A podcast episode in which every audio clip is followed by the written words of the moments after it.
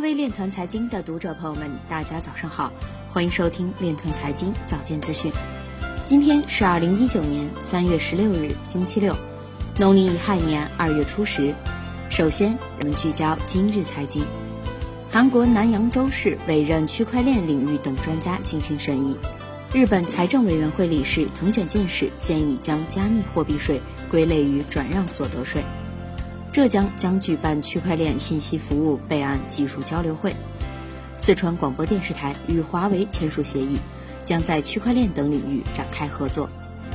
中信资本旗下多个私募产品暴雷，涉及投资标的包括区块链大佬旗下公司。台湾南台科技大学推出基于区块链的南台币。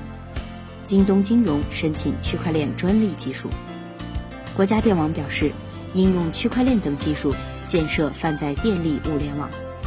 世界数字经济组织副主席表示，KYC 保证了数字资产的安全转移。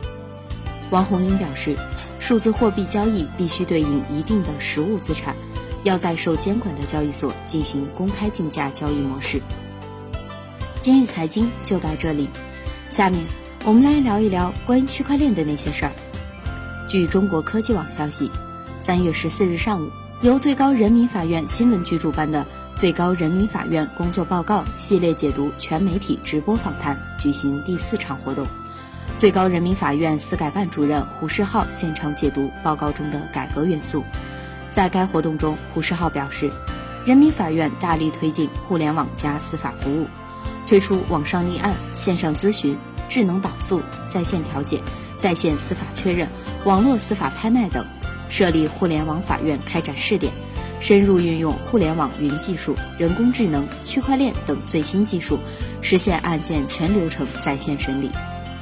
以上就是今天链团财经早间资讯的全部内容，感谢您的关注与支持，祝您生活愉快，我们明天再见。